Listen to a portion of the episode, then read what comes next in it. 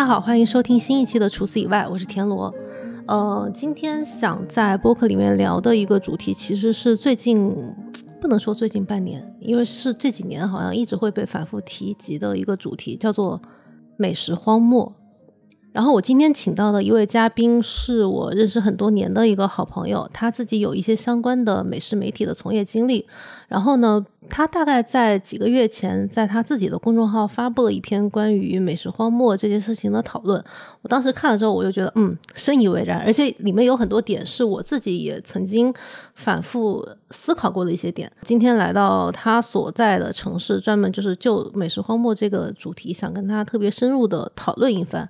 因为其实我自己的这个观点可以先摆在前面，就是我觉得美食荒漠并不是一个独立存在，或者是它被直接钉死在一个板板上的一个问题。我觉得它的背后的原因是很深层、很复杂的。然后今天呃，先请嘉宾自我介绍一下吧。呃，谢谢田老师，大家叫我叨叨就行。我自己呢。是因为爱吃，所以进了这一行。最开始我在英国读建筑，然后英国建筑是本科跟建筑生之间，呃，跟研究生之间，他有一年的那个 gap year，你要你要回来，相当于有工作经验。我那个时候就一边工作一边，当时报了很多那种美食旅行团，就是有人专门组织人带你去吃吃喝喝那种团，高端团体也不算高端团体。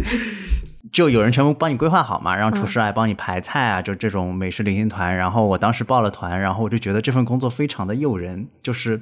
吃吃喝还能赚钱，就是一个一个你自己很理想中的状态的工作。对，然后我就换了工作，直接从美食开行业开始。最开始在一个美食媒体，在北京叫一大口美食榜，嗯，叫小宽老师那边。一八年的时候，我们公司正好那个时候跟大众点评和美团他们第一届要做黑珍珠那个榜单，然后有合作。后来我我们有一个大前提，就是我跟田勇老师现在在苏州嘛，我是苏州人，然后正好我从北京想换个环境到上海来工作，就去了黑珍珠，在黑珍珠。我们好像就是那个时候认识的。对，一八年的时候认识。对，是的。对对对对对对，但我们是因为吃饭，跟我们北京那群室友，我们我们有一批共同的朋友。对对对。然后现在我在一个做餐饮投资的一个公司，类似于一个私募基金，然后主要投餐厅，基本上也是吃吃喝喝，顺便把钱赚了。但是反正这两年也没赚到钱的一个状态，就基本上是在深耕餐饮行业。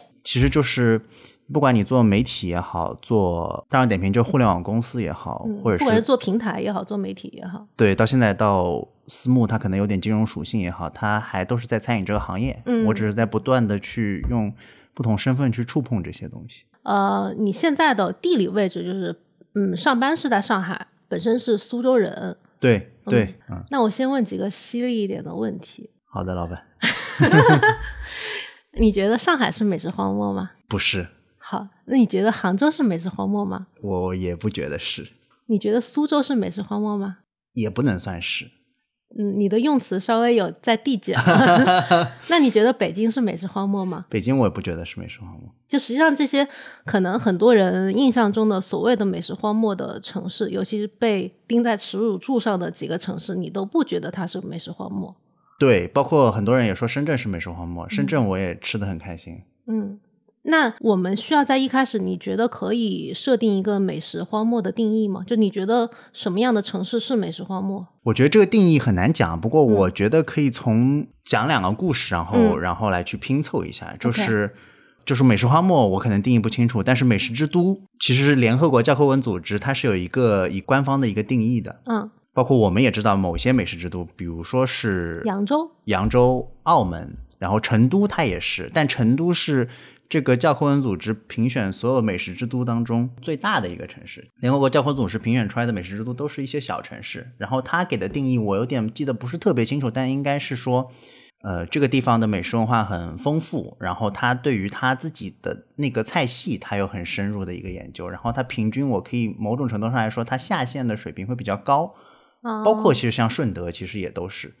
但我们普遍意义上认为的美食之都，其实又是另外一个定义。就是说我可以觉得成都是美食之都，我觉得汕头可以是列为美食之都。但是我举个例子，东京它是不是美食之都呢？那当然是啊。纽约它是不是美食之都？应该也是吧。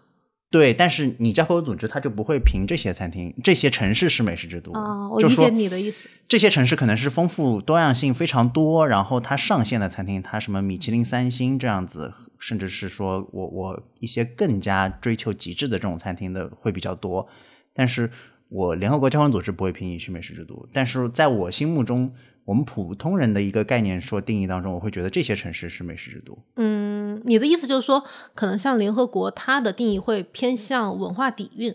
它希望就是有本地化的那种更。小、更细、嗯细而深的这样一个。嗯嗯我觉得这个两个你要说，比如说我说顺德是美食之都，大家肯定是没有；汕头是美食之都，没有意见。但我说东京跟香港是美食之都，大家应该也不会有意见。就是这个是两个，嗯就是他们俩的性质是不一样的。对性质是不一样的。东京跟香港，它是以一种兼容并包的形式在在呈现这种美食的业态，对但是可能比如说像顺德跟汕头，它其实本地的东西就可以撑起这个美食之都的一个光环。对对，但他们其实又不好比，哦就是他们有很多方向上是不一样的。比如说，我举个例子，东京、香港也是，那上海肯定也是美食之都，但是上海的高房租，它的一些食材的一些供应，导致于它可能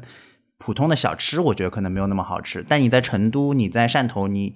可能吃吃碗也很好吃粿条，吃个那个肥肠粉，你就会觉得很好。嗯，就是首先可能第一个观点就是觉得它的评判的维度和标准出发点是不，一样的。，对嗯对，嗯这个反正第一个故事就是说我美食荒漠也不是很好用定义来去定义的，就是嗯我怎么样说这个城、这个地方是美食荒漠呢？这个我觉得就是要一个一个我们聊下来拆下的话，来说可能会觉得可能会慢慢拆出来哪个是美食荒漠。，OK。那比如说你现在有没有一个感觉是说，当大家对于杭州、对于北京、对于深圳会呃就想冠之以美食荒漠的这个名称，它的这一部分客群，它的出发点是，就他为什么就会觉得这些城市是美食荒漠？他的第一印象是怎么来的？这个客群呢，我自己这样觉得，我比如说啊我拿杭州举例，因为这个故事是从杭州开始的嘛，就说因为杭州政府可能有这么一百万，其实，其实我觉得不是从杭州开始的，但是是杭州政府把这个事儿给好像嗯给又给给吵起来了。对对对对对对对。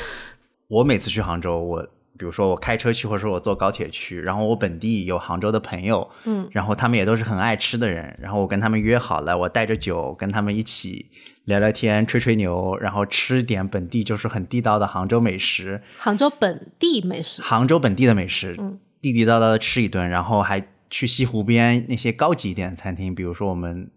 都去的轩蓝轩或者金沙厅这些，我们再去吃一顿，晚上再吃个炸臭豆腐的宵夜，嗯然后炸臭豆腐宵夜有一些，我们有一些很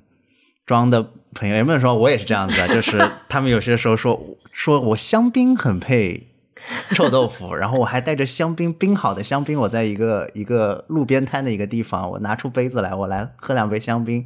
就是那我觉得这是一个很美好的一个一个行程。我能感受到你描述的这个场景，就是它既有 fine dining，也有街边小吃，然后它还可以很混搭，就这个场景也可以，很混搭。而而且我也没有杭州人的压力。比如说，如果我是生活在杭州，我肯定是觉得外面的地方比较香嘛。我我生活在杭州，我有我在杭州也经历过很多次堵车，嗯然后我工作的时候肯定也有不顺心的时候，然后我也有没有时间去吃饭的时候。但我是作为一个游客的一个心态，我还有本地能懂的人带我来去吃这种东西，你会把杭州作为一个美食目的地，甚至甚至是这样，也不是说甚至，就我觉得就是这个样子。OK，我觉得就是最终得出的一个一个结论，就是说没有地方是美食荒漠，就是你只要用心找，你总能在一个即使是一个镇子，也有一些还能吃的东西，就是说还算比较好但是吃的东西。你这个观点，你现在直接抛出来，我觉得有一个问题就是说，大家会觉得我在这些城市，呃，比如北京、杭州、深圳。对不起，一直把这几个城市当靶子，就是因为它被拿出来说的比较多，就是大家就会觉得说，我在这几个城市找好吃的不容易，对，这个是真正要聊的东西。为什么大家会觉得这几个地方是美食荒漠？因为他们真的吃到了不好吃的东西。对，像你刚刚讲说你要去杭州，实际上你也是一个专程去的一个行程。比如我们去蓝轩，我可能要在西湖景区那边就要堵半个多小时。对于我这种专程去吃的人来讲，我觉得这个可能是在我预期范围内的一个困难。嗯，但我如果是一个本地人，就有点像你人在北京，反而就不太会去爬长城一样，就你可能不会就近选择这种。嗯，有一点点距离感，有一点点难到达的地方。我希望是，如果我是在杭州本地居住，我的家附近、我的公司附近就有类似相当水平的餐厅可以供我挑选。对，这个就是对，这就是一个矛盾的地方。所以你刚刚说的那那，在我的理解范围里面，我觉得你也是作为一个游客，认为它是一个美食目的地，但是作为一个本地居住的人来讲，它还是不是还是有荒漠感呢？就这个城市，荒漠感，这个就它的密度不够嘛。实际上，为什么叫荒漠？就是它的它的绿化的密度不够嘛。这个其实也也分，呃，分成首先你是本地人还是你是住在本地的外地人。嗯首先，你作为一个本地人的话，你其实你会知道一些自己从小吃大的东西。我觉得很难有本地人说我这个地方是美食荒漠，这是这 这是我没有这个出发点。至少这个些，如果我是一个本地人，我会说这些东西是我吃习惯的一些东西，我不会觉得这些东西是不好吃的东西，或者说我吃得惯，我小时候的味道，我不会觉得这些我嗯怎么说？你不能说我从小到大吃的都是 沙子，是吧？对就是 我既然长到这么大，我总有几样适口的对对菜式。对对对对对。嗯但如果我是生活在杭州的一个外地人，那我首先要解决的一个问题就是我吃不吃得惯这样这里的东西，因为嗯我们说到的这几个城市都是大城市嘛，它其实有很大部分的一个外来人口。嗯那有了外来人口，就首先它会有口味的问题。嗯口味的问题，那我们来看，可能首先南方跟南北之间的口味就会有很大的问题差异差异。那沿海跟内陆也有问题的差异。嗯那我可能湖南、四川人来到我们江浙，他我们这边可能是会偏甜一点点的味道，那他没有辣的，可能也会有差异。嗯那反过来，一个苏州人，他可能当然现在就我觉得辣还是一种很普适性的一种东西，嗯嗯嗯我们接受度会越来越高。但是我如果以前就没有怎么接触过这个东西，嗯我到四川，我也第一反应是我吃不了它这里的东西。嗯，你就是说，你作为一个外地人，到了这个城市，你吃不惯，就开始甩锅，就甩这个城市没有适合我的东西。可以说是一部分吧，嗯一部分原因在口味上面。大家也觉得苏州是个美食荒漠，那肯定，我觉得有一部分原因是因为我们苏帮菜很多是甜的东西，嗯那甜的东西其实很多吃不惯，包括跟现代的就是饮食的习惯也有关系，饮食跟消费习惯也有关系。那、我们以前可能喜欢吃甜一点的、肥一点的东西，那现在其实大家有点营养过剩的这种状态，他会有点不接受这样子的味道。嗯，就是它的口味有一个变化。对，包括我们昨天还在聊一件事情，就是比如说我喝葡萄酒，我是很难去跟甜的菜去搭配的，就是我天生我就会放大这个酸感跟涩感。嗯那我就这个菜系就很多情况下，它一个口味的一个特点就会被突出，在现代这样子的一个情况之下。嗯，我觉得你刚刚说的两个点哦，就是呃，我作为一个国际化比较融合性的大都市来讲，不管是本地人找自己从小吃的习惯的味道，还是外地人来找他呃适合他口味的味道，就是这两点是不是在这几个大城市里面都会出现一些问题？如果我是一个北京人，我可能小时候我吃很多呃卤猪、炒肝、涮肉、爆肚，但也许现在我会觉得，可能现在爆肚没有以前好吃了。我是不是觉得它有沙漠化的倾向？这个现象是存在的吧？首先，这些现象是存在的，嗯我觉得这个现象可以讨论，但是它也，我觉得一个人不怎么会说自己家乡是美食荒漠，嗯嗯嗯就是就是这个这个初心有点怪怪的，但这个现象肯定是存在的。就是当你撇开美食荒漠这个形容词的话，嗯，首先我们可能先客观的看，是不是现在的菜没有以前好吃了？我觉得这个现象肯定是存在的，而且它其实跟这个美食荒漠形成某种程度上来说，它的它会有一些原因上面是有一些内在的联系的。比如说我之前一直提到，就是说其实城市化的这个影响对对这个餐饮，我觉得影响还蛮大的。嗯嗯，简单的例子就是我们想市中心，全中国有没有市中心没有变过的城市？我觉得上海市中心基本上没有变，就是现在还是浦西，可能静安寺、南京西路，嗯然后可能到人广那一块，大大家还是一直觉得这里是市中心。嗯但我在北京也生活过，然后我广东也经常去，然后这些大城市其实都经常有去嘛。那北京可能以前大家都在二环里生活，现在更多的是会生活在国贸，可能三里屯一带，就是说至少但你说的国贸、三里屯可能都是相对比较发达的地区，那可能还有西二旗这种，它本身不是以餐饮或者商业为主要发展中心的一个位置。对对对对对对。然后，比如说我在杭州，那现在大家最重要的地方是钱江新城，然后还有滨江区，就是要跨跨过钱塘江，但是以前可能就是湖滨，然后武林门什么这边一带。嗯我这些变化了之后，我自己一个是我本地人口的一个流失，嗯我都去搬去其他地方的。另外一个呢，就是我的房租越来越高，然后我很多适合小餐饮的生存的一个一些沿街店铺、一些老铺位，其实慢慢没有了。我觉得现在给我感官最大的那个城市，而且是这两年发生的，就是这两年，就我就要说一个 比较敏感的一个话题，就是成都的美味程度，我觉得在下降。成都的城市化进程非常快，就是本期报了第一点。这三年就是我这这疫情这三年，就是我敢说，一八一九年的时候，我们在成都生活的时候，很成都玩什么，我们还是集中在太古里、春熙路那一块。嗯就过去也都是太古里、春熙路这一整块。但是我今年去成都出差的时候，很多人全部在高新。你说他的生活重心区直接发生了一个很大的一个转移，大概转移了十几公里，但是它的就是配套的这些餐饮啊，或者其他的这种转移是不太可能跟着你。而且至少会慢很多。对对对对，现那那我本地我在二环有一个老店，我经营的好好的，我不可能跟着你去其他的位置。对，嗯，或者就是我这个老店本来是一个租的店铺，房租到期了，也也许他因为他的这个这个这这个位置的租金上涨，我可能就无法再继续居住，然后我就跟我的老食客们失联了。对对对对，成都就是一个，我觉得它的城市发展就是一个不断向南的一个过程。现在我的一些成都的朋友，他们都住到天叫天府新区，天府新区恨不得可能离春熙路有二三十公里，嗯嗯嗯，就是三十公里，那我们苏州市到无锡市也就只要三十公里。就它当人的活动半径越来越大，它的配套的这些嗯餐饮所在的位置是根本无法相匹配的。对，我觉得是这个样子。而且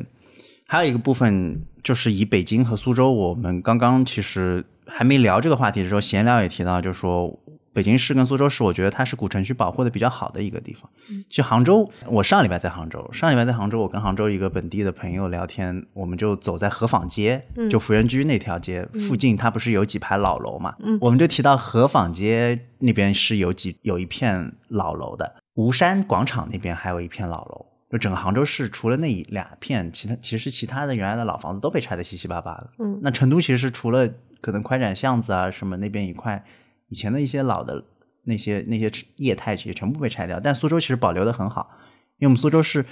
可能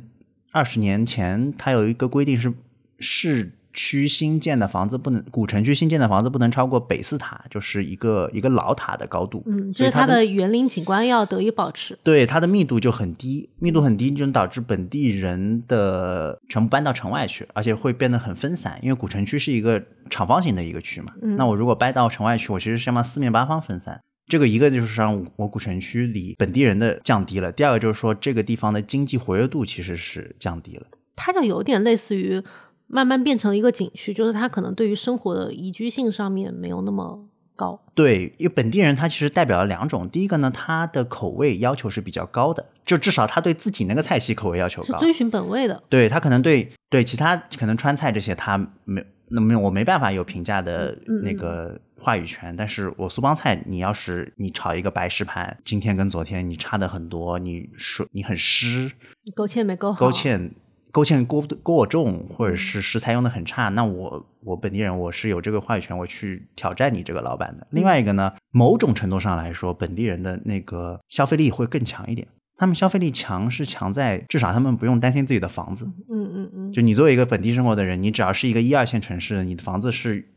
越来越贵的嘛。你只要在早期的时候买了两套，就是没有那么大的负担没。有那么大负担，你会开销一点在在餐饮上面。但是，一旦它这个被稀释了，就是本本地人的密度被稀释了之后，就是它就支撑不起来它这样的餐饮和经济的循环。对对，就有一些小饭店，我现在在苏州市古城区想找好吃的小饭店就很少，嗯，因为大家对于小饭店的要求还是就广东人有一个有一个好说的平量证，最重要的是平，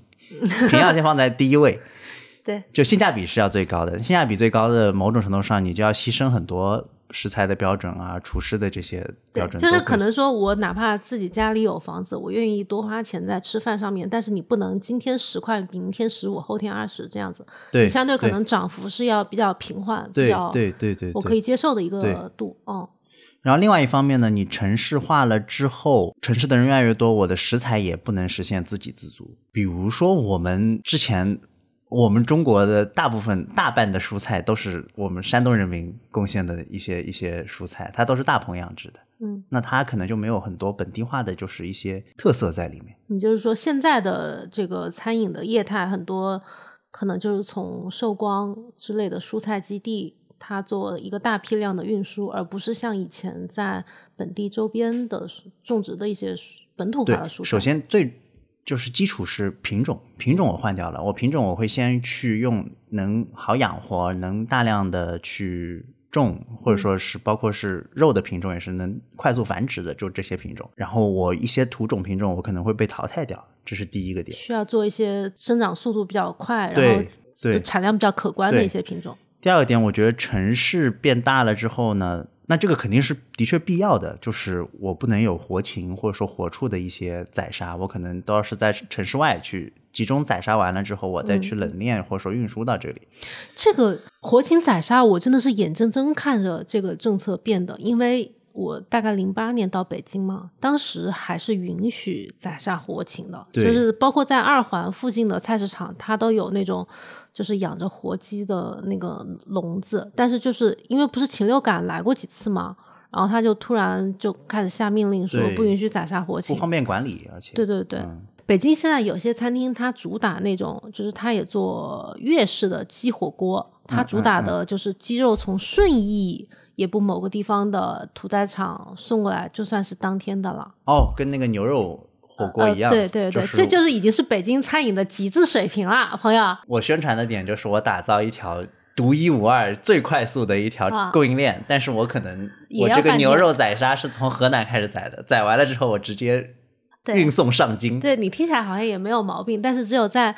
你可能若干年前吃过活鸡跟就是其他的那个新鲜宰杀的东西，你才知道这个时候是一个退步，而不是进步。对，这个也看你每个城市的管理的程度。其实，比如说上海，其实管得很严，食药监管得很严，很多东西都不能吃。啊，但你在广东就还是可以吃活鸡，活的全部是活的禽类。然后，但你看，所以为什么广东没有人说美食荒漠？就是可能就是餐饮餐饮供货链的一个。问题弊端也在这里呈现。就我明白你的意思，就是当它供应链做有一些退化之后，它可能有些食材的供应水平其实是不如预期的。你听起来好像很厉害，是当天宰杀送过来的，实际上口味是不对的。对，规模化它某种程度上它能产生优势，就是还是说回成都，成都的火锅它就是食材性，成都重庆火锅就是比我们在大城市吃到的好。因为他们一天要消耗这么大的量，有些东西是很小众的，那些鸭血、鲜鸭血，是是。其实前几年可能是上海市里都吃不到鲜鸭血，嗯，我不知道是因为法规的原因还是什么。那我在成都，就是所有东西都很新鲜的，因为它每天保证有这样大的一个消耗的供应链、供应量在这个。我在汕头吃的时候，这个感觉也很明显，在好多店它不都有新鲜的鹅肠和鹅血嘛？然后鹅肠新鲜的，没有冷冻过的，它就是很很脆、很嫩的那个感觉。然后你在北京吃到的所有的，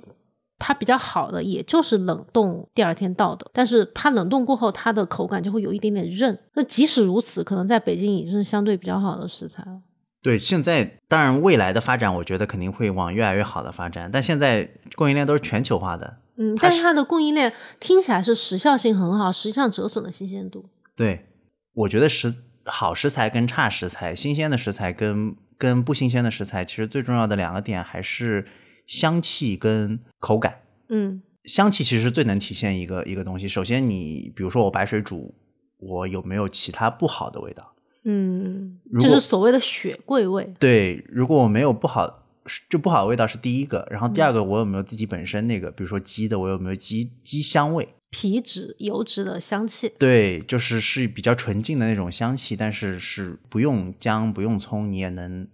你也不会感觉到有那种不好的味道，那种骚味。嗯，那口感它体现就在于，就活的、新鲜的跟冻的，它其实就是一股不叫脆。类似于像韧劲的一样的那种感觉。有一点绵软的那种感觉。对，它的组织是，就是你能明显知道它是连接在一起的，嗯它不是很分开的。就是有些口感它就会，尤其对于一些追求这一类口感的菜式，它就已经无法成立了。但这个我觉得，哎，我也很矛盾，就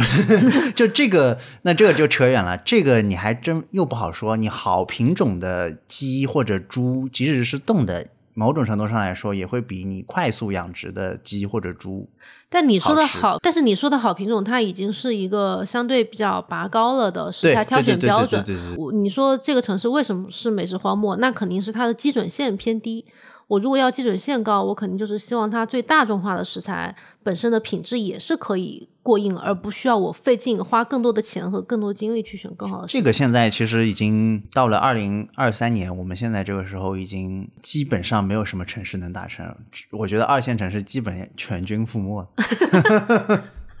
就是我举个简单例子，就是上上个月跟我成都的朋友在聊，他自己家是绵阳的，绵阳的一个镇上的。嗯他说他们现在想吃一口好的猪肉，不在绵阳没有那么好的，绵阳那个镇上也没有好，还要他爸妈提前去订，才会有过去，比如说我们说到那种小时候的味道，那种香香的猪，不就是骚的猪味本，地的那种黑的黑华南那种黑猪。黑猪，嗯，养足时间的走地的，我我明白你的意思，就是到到了大城市之后，这个这个效应肯定会更加的明显更。加明显，因为大城市的房租和人工高嘛。就是当它基础的，比如说我要吃个白切鸡，那我在不同城市碰到的问题可能就是，在北京、在上海，我没有这个新鲜宰杀的鸡，我获取不了白切鸡的那个脆感。嗯嗯，我如果是在广州本地，也许新鲜宰杀是可以做到。我不知道广州现在政策是怎么样，但是可能它的广州鸡还是蛮好的，就说这个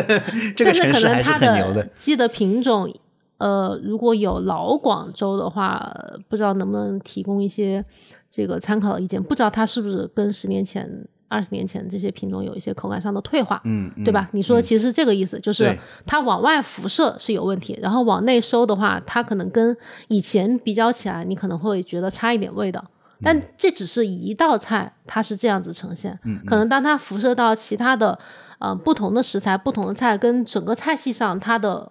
整个这个水准就会往下直接降一个。嗯嗯，这是就是因为食材带来会让你觉得说，哎，其实北京你要说起来，它为什么说美食荒漠？就其他可能它虽然菜系非常的全，但它在菜做做的标准化跟口味的程度上并没有那么高嘛。我觉得北京其实是美食荒漠的那种感觉，跟上海还的确有点不一样。我觉得这两个地方都不是美食荒漠，我们就不谈它高的那个部分，就是谈它低的那个部分。就是北京的口味，因为北京是首都，所以我是全国各地的人，我都聚集在北京。嗯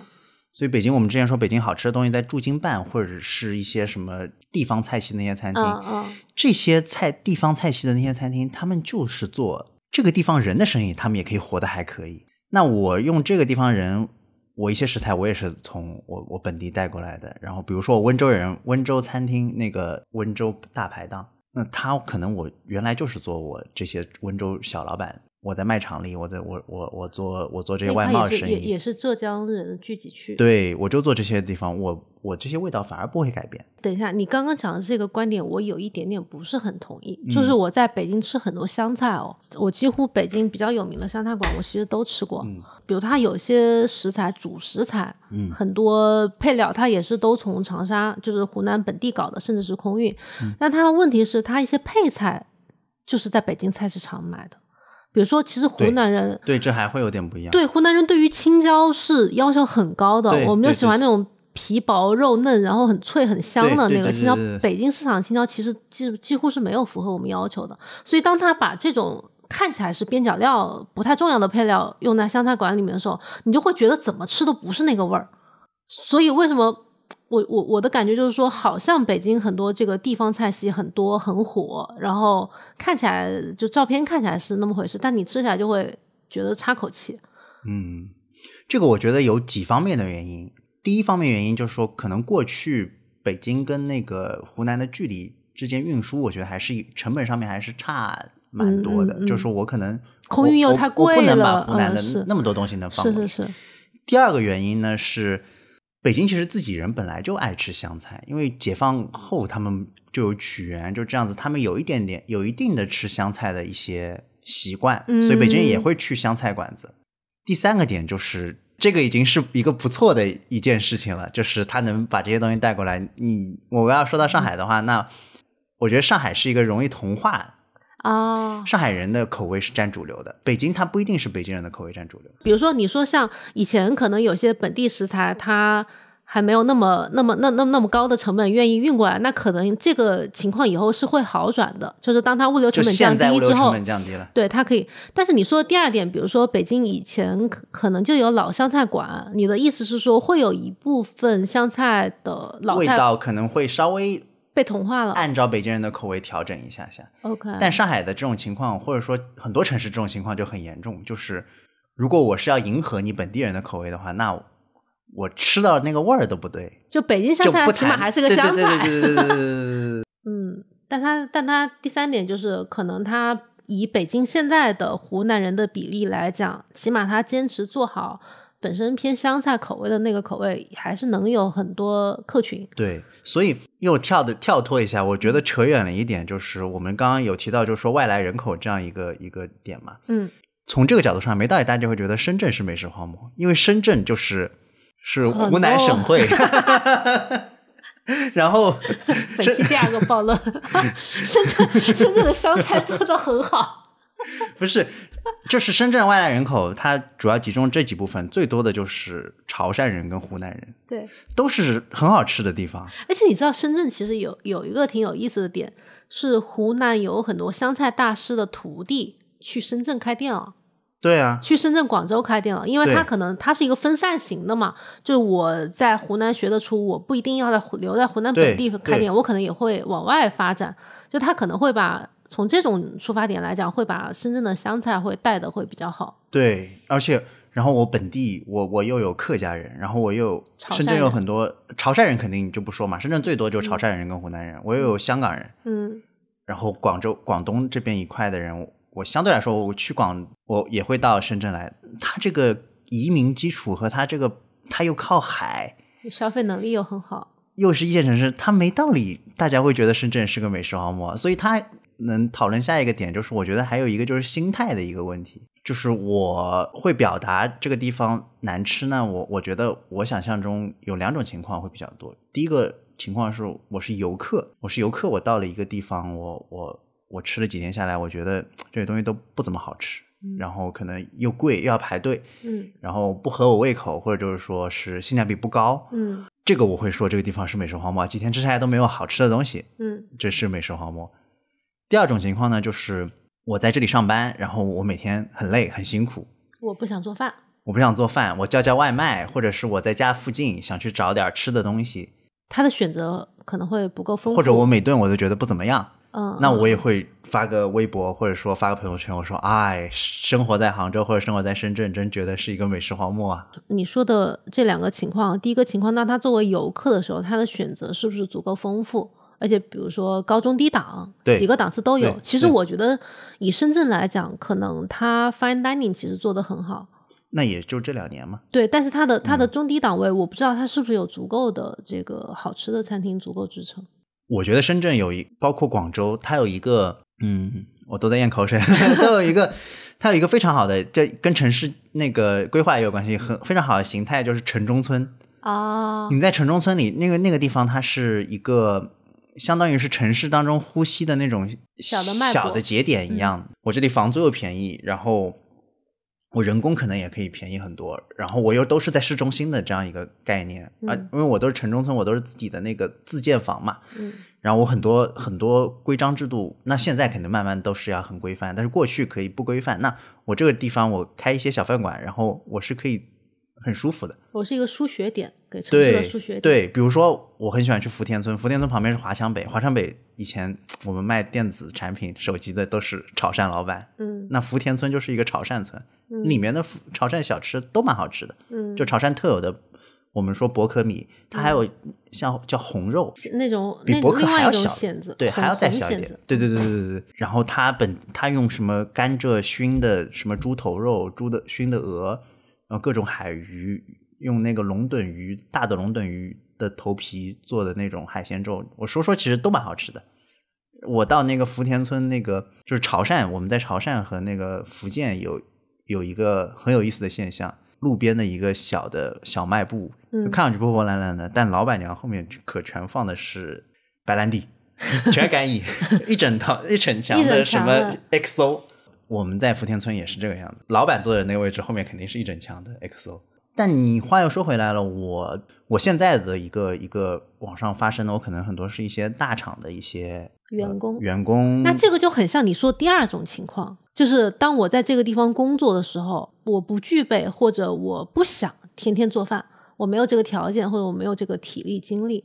那我每天在叫外卖和出去吃简单的工作餐的这个很窄的一个环境里面，我是不是能够吃到足够好吃的东西？这就是他可能抱怨的一个点。对，而且我作为一个大厂员工，我也我我的工作都相对来说不是偏，都会偏成交一点点。嗯，就是它的位置可能不是那么的市中心。对，嗯我周边的餐饮商业，我觉得不会特别发达。那我如果想吃点好的，我或者是我周末稍微有点空的时候，我会选择哪里？我可能就去商场里面，因为我一站式服务会嗯多一点。我买衣服、看电影、吃东西都可以一起。但是这商场其实又是千篇一律的，这些餐饮都是连锁餐饮。所以就是当他不管是在日常工作，还是他呃周末休闲的时候，他其实进入的都不是一个餐饮本身条件比较好的一个环境，嗯嗯，所以可能给就是造成的最后的结果就是他在这个就近的环境里面吃到的东西都不好吃。嗯，甚至我觉得你跟这个城市的这种这种性格跟文化都有关系，就是你这个城市的经济，就是说活不活跃、发不发达。比如说，那田老师长沙是五一广场嘛，嗯，两点钟的时候跟我们苏州八点钟一样，就是那个五一广场上面，我们两点钟回来就是已经很累了。他还在还在排队，是对的，，大家就凌晨，而且有主要是他三三两两站那些人，他们我都不知道他们在干嘛，他们就没有也没有什么事情做，但是他们两点钟的时候还在五一广场凌晨还在那边走路。对他还是有这个时间跟精力去做，就比如说吃宵夜啊，对他消费其实是很很火热的。嗯那苏州最近的一个很热的议题，包括南京啊这些城市，那么说我们江浙江苏没有夜生活，嗯，它这其实是完全断掉了一个宵夜或者路边摊一个消费场景的可能性。对的对的，我觉得你说的像宵夜做的比较多的那几个城市，像长沙呀，可能成都应该也算吧。对汕头，汕头其实也是，这几个就不太会被说成是美食荒漠。但是你说像北京，它的多少年前它就不允许路边摊啊一些这个的存在，那它就把你可能消费的三顿半的这个饭，就是宵夜那一顿给他掰折了，就是这个场景就已经不存在了。对对对对对。但是，你不能否认，就是说四川、广东的确是很好吃，不管嗯他们的味道调的也好，还是就是他们普通人对味的味道的追求，大家甚至是觉得以我来我知道几家好吃的饭店为荣的，就是我们这个地方的确是美食之都。包括汕头人，我觉得现在越来越越来越能明显感觉到这样，每个汕头人其实都像美食家一样，嗯，就就他本身吃的很挑剔。对他们的基因的，就是这个食物基因的确是很强的。你的意思是北京人不挑剔吗？杭州人挑剔吗？哦，我觉得这个就是另外一个点，这个又要说到，我转移一下话题。我觉得这个说到我们刚刚谈到八大菜系里面，呃，相对来说粤菜、福建菜、浙菜就会就会好做一点，比其他几个菜系好做一点。就是过去物流不发达，然后冷链什么这种东西都不行，但它只能本地消耗本地食材的时候，本地的食材的时候，我们每个菜系的丰富度都都是受局很高限的对，受局限，但是他们的差异化很大。但是你嗯现在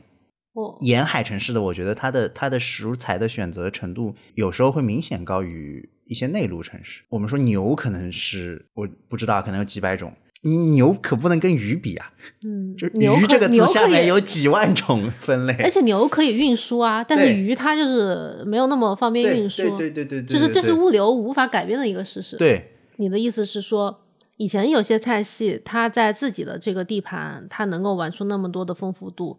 嗯，但是当这个完全敞开之后，可能它对于这种新的食材的应用对这个破局点，我觉得会会会有点难度。然后特别是你要传到就是说 C 端就是终端，我们这些普通老百姓的这个消费者这这里的话，要花很长的时间。比如说我我们过去好的北京的菜、北京的小吃，你现在来看的话，相对来说有一些是因为以前物流啊、运输啊的局限性了之后，我出来了一些饮食文化特色。但是这个东西在现在的大环境下看，它就有一点。对我甚至觉得你北京食物都还是受这个城市还是有加成的，就是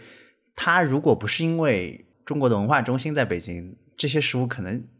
大家爱吃的程度还要弱一点。嗯，我以前也觉得卤煮很好吃，那因为我以前看那些小说、看那些文学作品、看电视剧上，大家都喜欢吃涮肉跟卤煮。啊，就你会觉得它有光环。对，但你单纯从味道上来说呢，它其实会弱一点。这个当呃，如果它没有。开放性的竞争的话，它在本地其实是 OK 的。但是如果完全敞开了竞争，可能客人的选择余地大了很多之后，它就显得没有那么突出了，然后就反而就会慢慢的就就就就是恶性循环，它就更弱化了一点。嗯嗯，北京它树树大招风嘛，我们可能每个城市它都有一些我们小时候吃的，但是其实没有那么好吃的那种东西。嗯，但是所有北京人，我们去我前几个月去吃尹三。豆汁哦哦，尹三豆尹三儿，尹三儿豆汁儿。啊。啊豆汁儿，儿化音我就不加了，我 乱我喜欢乱加儿化音。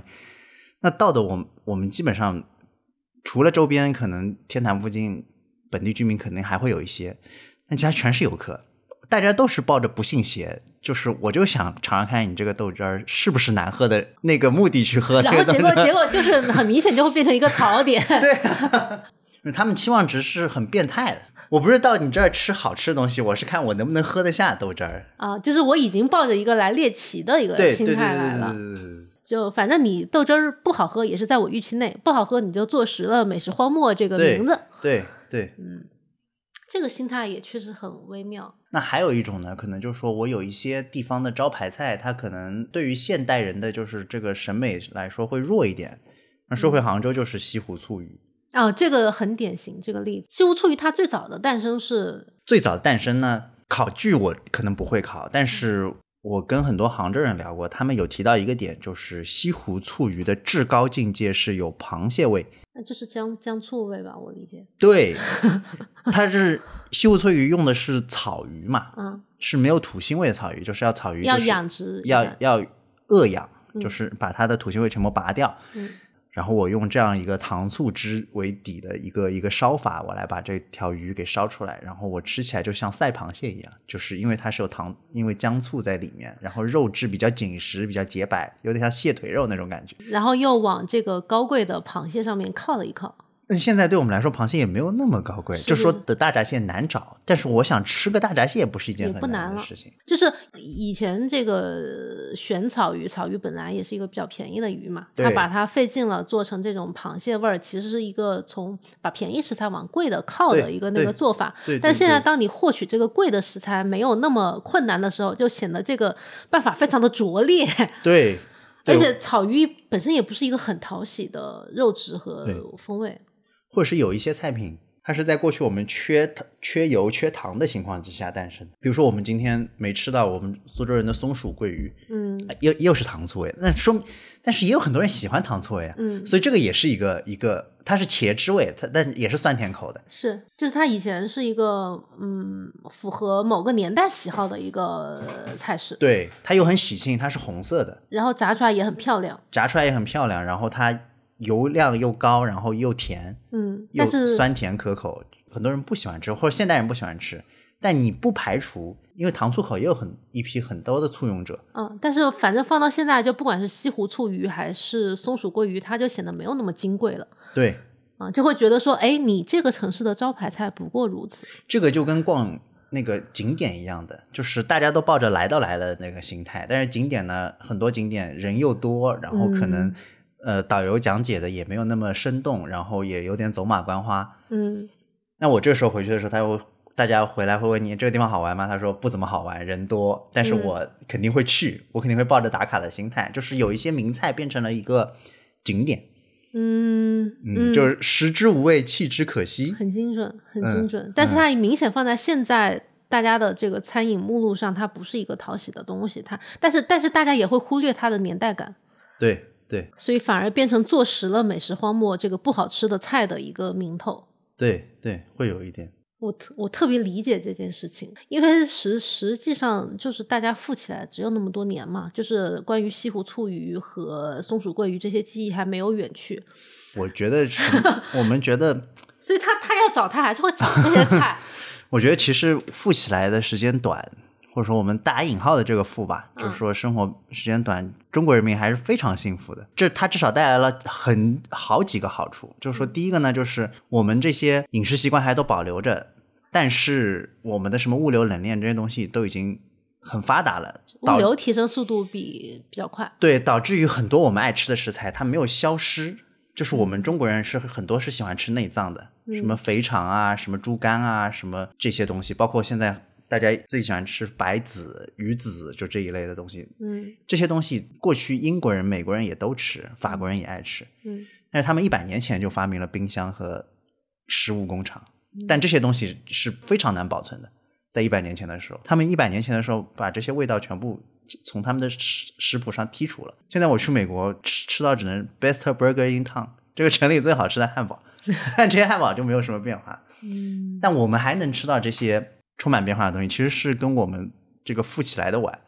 但是科技进步又上来是有很大关系的。这个时间的咬合度是 OK 的，是足以把那些还很好吃的食材和做法可以保留，可以对方便对。很丰富啊，还是丰富，非常丰富。嗯，你说的对，但是我现在还有一个感觉就是，尤其是大城市哈，嗯、北京跟杭州这一点非常明显，因为这两个城市也是被吐槽美食荒漠比较严重的城市嘛。嗯嗯，我的感觉就是，现在很多餐厅它是在往商场化发展。呃，你不管是说它做为了做餐饮标准化，还是出发点是怎么样，还是政府为了比较好管理，嗯嗯但是这明显的就是导致它的菜会比较千篇一律。那这个回到了我的本行，从餐饮投资的角度上来说，你进商场肯定比连接店铺会好很多，因为沿街店铺，但沿街店铺生意会比商场好做，某种程度上来说，但沿街店铺首先它是一间有一间的情况，啊、就是它太个例了，是吗？对，其次它很多建沿街店铺也是因为政府的原因，它可能就不鼓励做沿街店铺，它的证你一旦是过了这个时效，它办不起，就你消防这些东西它是通不过的。嗯，就无法办理正常经营的许可证。对，最后呢，就是我如果做一个餐饮品牌的话，我是希望能跟着餐饮一起，跟商场一起去扩张的。扩张起来会非常方便。比如说，我在一个商场里面做出名气了，其他商场的招商他会来找我说，我们这里空了个铺子，你愿不愿意来我们这儿开？我给你个优惠对，哦，或者是我这个商场我要开，我在城西我再开一家，或是我在旁边的城市再开一家，我把你一起带过去，你愿不愿意？哦，就它就可以绑定，深度绑定、这个。对对对对对对，所以你对餐饮品牌来说，那当然是进商场是舒服的，就特别是连锁的品牌，啊、但是它折口味上是肯定是会有折损的。口味上肯定嗯，某种程度上来说会有会有折损，因为它现在它讲究的是经济效益的一个提升。那、嗯那你这个东西其实。我觉得也要为餐饮老板辩驳两句，就是因为你现在成本的确是提升的越来越高了，嗯尤其是人工成本和房租成本，那你没有办法，你只能从其他地方去降。嗯。你要去降，你要去做标准化，它现在餐饮已经是一个很精细化的一个学问，就是你一一个小饭店，它大概 SKU 就是你这个菜品品种要有多少类，嗯。然后有多少可以标准化，然后有多少是要现场制作，然后你是否要取消炒菜，因为炒菜是最难标准化的一个东西。嗯你是否要去从其他的那个已经好的预制品的一些东西来去进一些东西？你把来去选择它原料。对，然后你定位你的价位定位到这里，这这都是有一套很成熟的方法论。方法论了。它就不是说我所谓一个夫妻老婆店，我就我做好我周边的这个生意就能就能做好的一件事情。嗯，但是当它当它这样标准化程度越来越高的话，它的个性化肯定是会降低的，对所以它的丰富度就会低。对就在客客人来看起来，就是我可能选择的，因为都在这种标准体系下，餐饮老板们做过选项了，对，对所以我我我，看起来好像他们是就比较偏千篇一律的感觉。但是我我明白你的意思，就是说他们是为了要稳定，要扩充，要平衡各方面的成本，他必须做这种选择。但是最后呈现出来的结果就变成了，某种程度上来说，口味可能会牺牲掉一部分。这也是一个大家会觉得商业化程度比较高的城市比较美食荒漠的一个原因。对，我之前还看你那个写的文章里面有提到一点，就是关于旅游城市网红化也会导致一些餐饮水平的下降。你就比如说厦门，它已经是一个很典型的旅游城市，然后大家可能对于餐饮的选择是冲着那种一些网红店啊，普遍现象啊，嗯嗯就是嗯网红店或者是某条街或者是某个美食的区域去选选择比较有限的几个东西。你觉得这种对于厦门当地的那种餐饮水平的提升是是什么样的结果？我是从做生意的角度上来说，发现捷径某些时候不是一件很好的事情。当你捷径被堵住的时候，啊，做游客生意某种程度上来说是捷径，因为我做的是一次性的生意不回头的生意，嗯对，所以这些我只要我的名气足够响，我把我线上的一些东西经营的足够好的话，那你吃完这一顿，你之后也不会再来吃我这个，我就无所谓了，就差不多六七十分就 OK 了。对对对对对对对营造一些个打卡氛围。对，那这个又要提到 点名到我我们自己苏州本地的餐饮了。我们太监弄是一条美食街嘛，我们太监弄上有三个饭店，其实有很多饭店啊，就是还有很多老字号。我提到就是说松鹤楼、德月楼跟新飓风，嗯，我昨天去了新飓风，那这三家饭店，松鹤楼跟德月楼是有单独门面的。新飓风我不是很确定，过去可能因为经营不善，还是因为改造或者什么样，他的把门面设在了二楼，所以他的客人就明显本地客人会比外地客人多一点，因为他沿街你走不进去。嗯，就是我除非把它设为目的地，我去找它。对，那我另外两家饭店呢，我其实我一天光炸松鼠桂鱼，我就可以炸几百条，不管这个东西大家觉得好吃不好吃，都要吃这道菜。嗯，至少某几年新飓风的出品就是比德悦楼跟松鹤楼好的。当然，作为老字号，他们现在三家出品的都下降了。对，这这也是没有办法的一件事情。就这个是一个，那这个跟我们现在担忧的什么 AI 什么，我觉得是一样的事情。就是以我老爸为例，他作为一个老司机，他很多时候老是不喜欢用 GPS，他就觉得他靠他自己脑子里的这条路线，他就可以去把这个路开得很好。但是现在我觉得我们现在的交通路网复杂到这种程度，呃，某种程度上来说，我的人脑已经搞不定这些事情，我只能依靠 GPS。我 GPS 甚至还有可以实时汇报哪些地方堵车，然后哪些地方改道，然后哪些地方可能你走另外一条路会更加近一点。它来辅助我这个人脑来去做这个选择了之后，我才我我的路肯定会开得更好一点。嗯就跟你好不好做生意也好，还有这些本地的小饭店也好，我以前我其实去菜市场，去我家我我这个饭店旁边的菜市场，我买菜我就可以买到还不错的东西了。但我现在我作为一个小饭店老板，我还要搞明白供应链，我还要去知道哪哪里我可以弄到净菜，就是已经帮你处理好的那些菜，哪里有一些还不错的食材，或者说我本地没有了，我要去外地进一点。虽然可能不是很贵，但是我没有这个信息来源。嗯，它的复杂程度非常的高。对，现在就是一个想吃好吃的东西，其实是一件很复杂的一个事情。嗯，因为他以前可能就他那一亩三分地对，搞清楚了，然后他的客群就是周围的那些街坊邻居，对，呃，差不多就是这个辐射的程度就 OK 对了。对对但是现在就是因为大家的生活半径都是指数级的增长之后，他就很难在他有限的经验里面去重新去开拓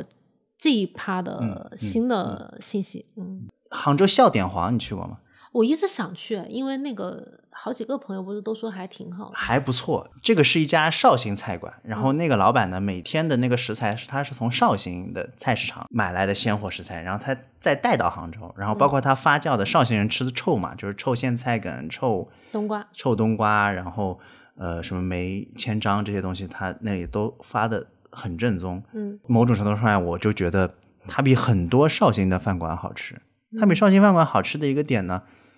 就是它在杭州可以卖你大概一百到一百二的人均，就比绍兴本地高很多。绍兴本地大概是七八十块钱。哎，你差这四十块钱，其实它可以 cover 它那个找食材的成本。和它的房租和人工，所以我觉得这个某种程度上来说，也能是一个所谓美食荒漠的一个破局，就是你这个大城市它有大城市的消费客群。嗯你要是真的好好来去做的话，这群人是可以接受你的。消费的这个，对，嗯，对，对老板来讲，他可能就要很豁得出去去做前置的一些牺牲的条件，比如说他，你说想想，虽然绍兴跟杭州很近，但是有几个人可以每天跑去绍兴去去找食材去进货，对，美食荒漠它某种程度上来说也是大城市病的一个一个缩影。一个缩影。对，就就是就是我很难在这个地方找到好吃的。就是我既想要又想要嘛，又想要大城市的便利，又想不想消费那么高，又想这吃的这些东西是有人情味的。对，但是它每一个其实都可能是小城市是可以满足，但是大城市可能就比较难的一个东西。这也要看，就我们选定的这个人群是很集中的嘛。但是我们也要看，如果是一群要求更高的人，那我在一个甚至不是一线城市，我在二线城市的时候，我的丰富度无法体现，我甚至会觉得你这个地方可能没有我所生活的城市那么好吃。我在汕头，我吃厌了汕头菜，我有潮汕菜，我有没有其他东西可以选择？但是汕头是一个很极端的例子，因为它本身的餐厅和餐厅种类的丰富度是非常非常高了。我觉得你甚至可以拿长沙和成都举例子。嗯，就我作为一个长沙人，我每次回长沙，我都觉得说，除了湘菜之外，我有没有其他同等制作水平的菜系可以供我选择？因为每次回长沙，会有人给我推荐长沙日料，我一看，嗯，对啊，就是很尴尬，是吧？对对其实呃，可能广州也会有类似的情况，就是它本土的餐饮非常发达，它包容性会稍微差一点。对口城市口味的保守，对对，以前有一个很经典的例子，就是西餐厅嗯，开到长沙来做牛排，但是要加剁辣椒哦，就是要在牛排上嗯加一条嗯嗯剁辣椒，这是一个，然后就这样，很多长沙客人吃完之后还要再去补一碗米粉，啊，就他对于这种也会有一个很长的成长过程嘛，尤其在若干年前，大家没有留学的经验，出去旅行的机会没有现在这么多，他会更固化一些。这个其实还是自下而上慢慢慢慢调整的。它的这两年其实，尤其是疫情，因为大家也关在国内嘛，其实城市的这个丰富程度，我觉得都好很多，特别是二线城市丰富程度。嗯，还有一个点就是，我发现一个很明显的例子，就是我为什么说自下而上？就咖啡馆现在二三线城市都有还不错的咖啡馆，嗯因为咖啡馆我想实现它的成本没那么高。成本没有那么高，嗯嗯嗯，我想真的去有培养一群，就是我我愿意去吃一千块钱日料或者一千块钱西餐的这样一个本地客群，成本还比较高。成本比较高，而且嗯我是否有这样大的一个客群，我还要考虑，因为我的，而且我消费频次比较低，是是，我可能我一个月甚至都可能吃不了一次嘛，就是这种频次。但咖啡我可以每天消费嘛。对某种程度上来说，我我还可以，如果我一个月消费不了一次，我一个月出飞去一趟上海也不是不可以。嗯，就我如果非要去吃水平足够的日料的话，对就是让二三线城市的可能日料它就没有办法发展的那么快。对嗯，就显得更本地化、更保守。对，当地的餐饮这个是慢慢慢慢慢慢来的，但你不能太领先于这个市场，你领先这个市场不能超过一步，就半步是最好的，让大家觉得有一个教育的空间。有点洋气，有点高级，但是我又能接受。对哎，你这句话说的很好，就是你不能领先市场太多，领先市场太多就容易牺牲。对，就不要想着教育市场嘛。嗯，高端一点的餐厅跟中低端的餐厅，而且完全是两种思路。我们成都有合作的餐饮品牌做的那个，我你应该也听说过，就是做脑花寿司、肥肠寿司的这些，那个是你们合作不也，合作的，不也那个生意做得很好吗？那家我没少吐槽。对，他是他的那个他满足他本地化的思路消费客群的需求啊，大家没有把它当寿司一样吃。前两天我跟一个朋友聊天，他说东京现在有一个黑米寿司，嗯就说他这个醋是什么多种什么科技发酵出来的，对健康非常好的一种黑醋。反正就不是传统寿司醋。对，然后用这个黑醋来去捏这个寿司是非常健康的。在成都的，在东京的一批就这种社长什么很喜欢，说要引进到中国来。我说这个不成立啊，啊，我们中国人吃寿司都是年轻人吃寿司，啊，而且很多时候是要商务要要装那个范儿的 那对种。我们中国人的老年人是不吃高级寿嗯司的你把这个带过来，那那东京因为东京是银发，日本是银发经济嘛，有钱的都是可能有很多是老年人是有钱人，而且他们是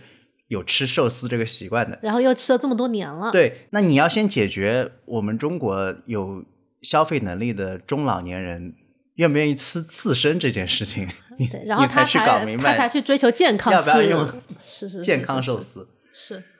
对他就是完全不适合我们国情。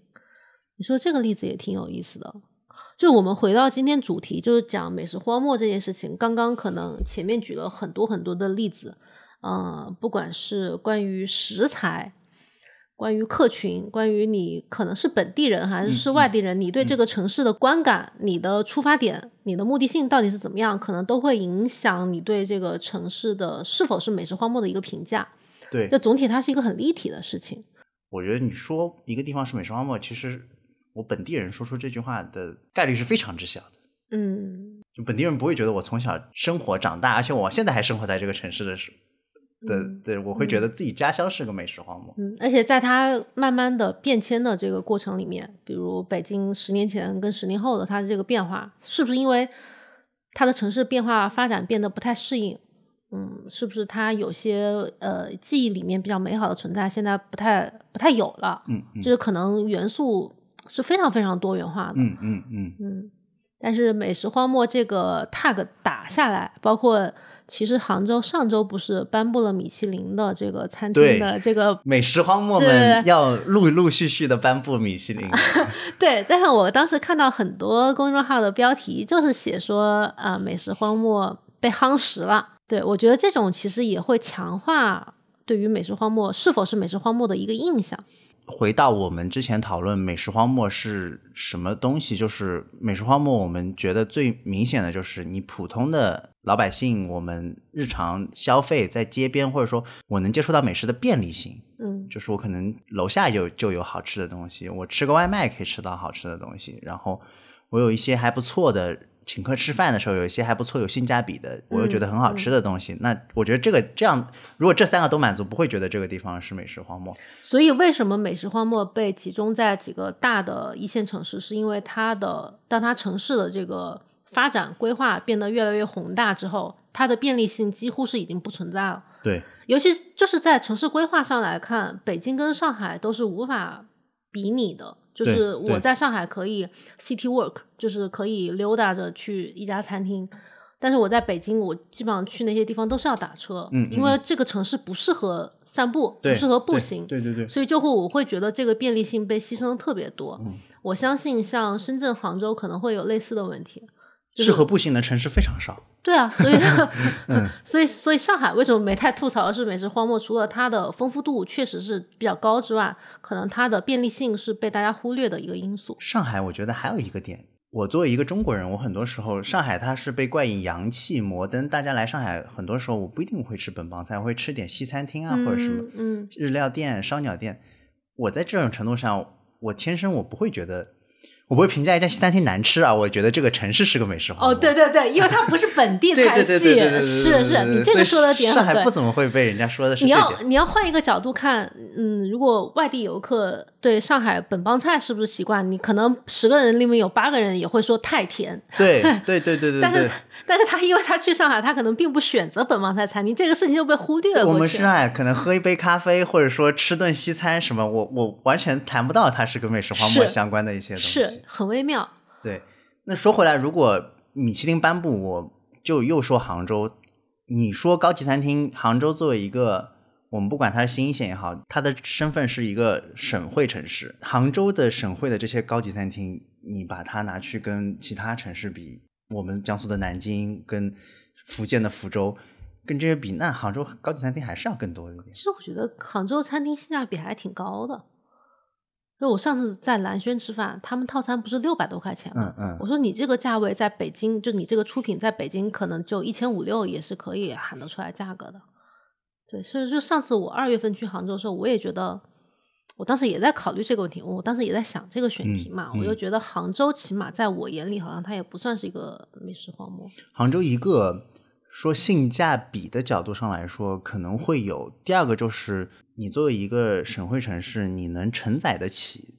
这么多人均很高的餐厅。嗯，我翻开大众点评，那一些会所不算，其他城市没有这么多高人均消费。的餐厅，大家大家不会去吃这些人均消费的餐厅。那杭州一个是可能我浙商，杭州人，杭州自己这个城市，我有互联网，我有房地产，我有各种各样的，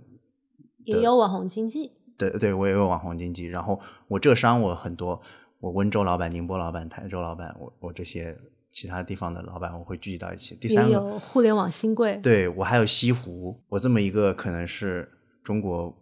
就是顶级人文环境的这样一个地方，我我会吸引很多一批就是真正的有钱人，或我在杭州西湖边我去做一些消费，所以它的高端的餐饮其实是非常的活跃的。就是起码没有大家想象中的那么。那么那个，然后为什么又觉得中中低档的没有那么尽如人意？可能又会回到便利性这个问题。对对，嗯，还有一个就是大家之前一直会提到，就是说杭州以前起来的一些一些菜系，比如说外婆家也好，然后绿茶也好，这些餐厅它是早在十几年前，我可能就完成了供应链，我可能完成了中央工厂，我可能完成了极致的性价比，然后我去做复制，嗯，我可能牺牲一部分的味道。嗯，就是超前当时其他的城城市，但是你这个这个现象是没有办法去去挽回的，挽回的，就是因为很多人可能第一次接触到杭帮菜，他吃到的就是外婆家，可能，然后他就会觉得哦，这是一个连锁化、工业化的一个东西，然后哪怕我到了杭州本地，我吃西湖醋鱼，哦，是这么个味道，好完了，杭州美食荒漠，对对，那这个跟我觉得这个某种程度上跟那个美国人现在不吃内脏。一样，就是你十年前的这个中央工厂的技术水平也没有现在高呀。你现在做出来那些菜，肯定可能比十年前还好吃呢。就是结果种种因素叠加起来，最后就是得了，我给他打个标签吧，给他打个美食荒漠的标签吧，就他就他就这样了。对，没有想到他中间有这么多的曲折，就是有些点你你没有提到的话，我确实没有想到，包括那个。就是我对这个城市是作为一个什么样的角色去去去感受它？对，啊，我是作为本地人还是外来务工的人？我是常住于此，还是只是来短期旅行？游客，对，对对对对，这个感觉确实是没有把自己的角色先提前拎出来提炼一下，再去看这个城市感觉是如何。反正给我的感觉就是整体不要太标签化一个城市吧，在找这些吃的、找玩的的时候。对，虽然标签化是一个最容易的事情，也很容易找到共鸣。嗯，我在网上振臂一呼说杭州是美食荒漠 啊，那一定会有很多人呼应我。对对，但是没有必要这样子。餐饮是最细枝末节，就是可能是最下游的一个一个行业，就是。我靠一些政策驱动，我这个东西也做不好一件事情。我我政策驱动会出现，就是有点傻傻的，就是大家会觉得傻傻感觉。我要做一条黑珍珠街，或者是我要什么？这个吐槽很贴近实事。是哪个城市想办这种 傻的？不大清楚。也不是说傻吧，就是说你你最终你们你们你没有办法去量化这件事情。对对，我不是说我想把这个事情办成这样，你的动作会变形。对对对。因为它又很细枝末节，又是一个毛细血管，就存在于你整个生活中的各个环节里面，所以它就会变得 很容易吃力不讨好。对，你要一边你这地方要比不像美食荒漠，你一边要供应链什么这些东西非常齐全。第二个是你要有你那个租赁环境，你要非常的好。嗯，然后成本也要对，还有好一点的政策，嗯，这些综合很多因素在里面。对，然后又希望便利性，就是可以呃服务到最最优的、最喜欢这个客这套东西的客群。对对，就基本上是不可能的，很难，只能说。所以，也许以后有一个趋势是，大城市都会变成美食荒漠，丰富性我觉得会下降，但也难说。当一个东西它变得越来越精细了之后，现在一个连锁店能不能开的时间？继续开得下去，还是看它产品好不好。越来越多的人进入这个行业，然后越来越多的人再去想办法去提升自这个自己自己的水平的时候，你的产品就会变好。你不可能说我东西很难吃，我就我还能一直一路长红。嗯，这这个在现代越来越难了。而且可能有个时间问题吧，就是包括呃更年轻、接触过更多口味的年轻人，他成长起来了，他会反过来会对市场有要求。对对。挺好的，我觉得今天算是把美食荒漠这个事情拆解的比较细致。嗯，我以前想过很多这种问题，但是你说的食材跟这个人的角色，我觉得是对我来讲比较新的一个启发。嗯嗯，就是美食荒漠拆解到这么多因素下来之后，我觉得应该也是拆解的比较到位了。也非常感谢叨叨今天的讨论，希望以后有机会可以再讨论一下其他的选题。那我们除此以外就下期再见，拜拜。